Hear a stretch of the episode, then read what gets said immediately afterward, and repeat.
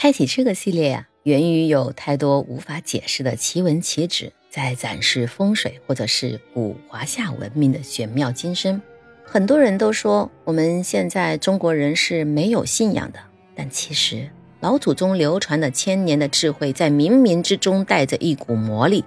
即使到现在都没有办法全部用科学去进行解释。余秋雨有一句话说得很好。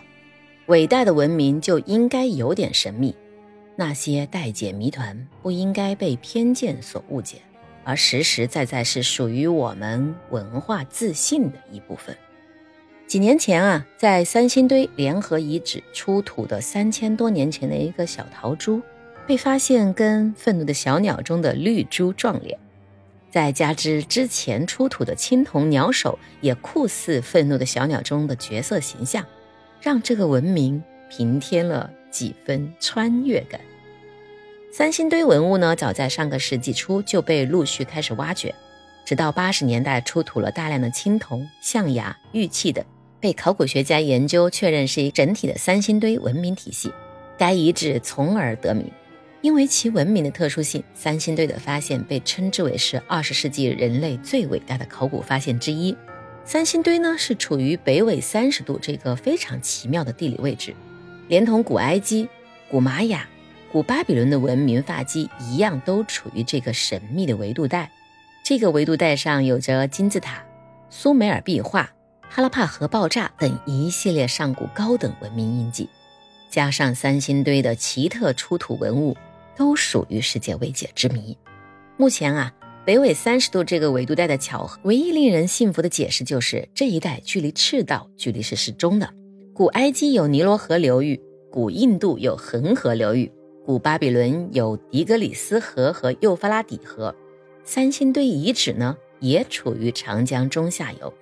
这样的环境更有助于人类生存和文明的发展。坐落在这样神秘地带的三星堆，其出土的诸多文物却是让目前考古界挠破头也无从解释。三星堆最大的破解难点就在于，他们并没有任何的文字记录。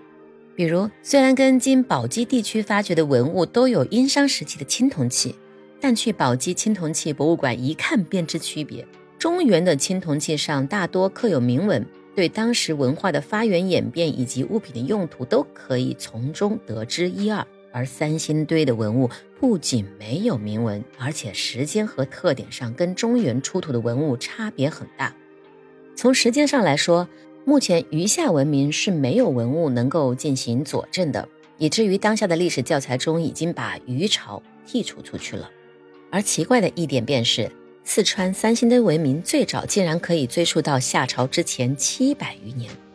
这对于古华夏历史渊源考证来说，无疑是一个惊人的发现。就像我上一条音频里面讲到的，夏朝到底在历史上是不是真实存在过呢？三相信通过研究三星堆的文明，我们更能找到一些印记。那三星堆文明的另一个特殊之处呢，就是它文明的高度发达和一个穿越性。前面我们最开始提到的陶珠之类的，暂时搁到一边去啊。不知道大家有没有注意到？三星堆出土的青铜太阳轮，居然是可以测量太阳的时间。这对于当时人类科技水平是一个很难做到的发明。而三星堆出土的青铜神树的十日造型，则直接印证了中国古代的十日神话。《盗墓笔记》里面也用这个把它改编成了秦岭神树，这就不仅让人发问了：难道这个在圣经？苏美尔文明中共性存在的神话，其实是上古真实发生过的事件。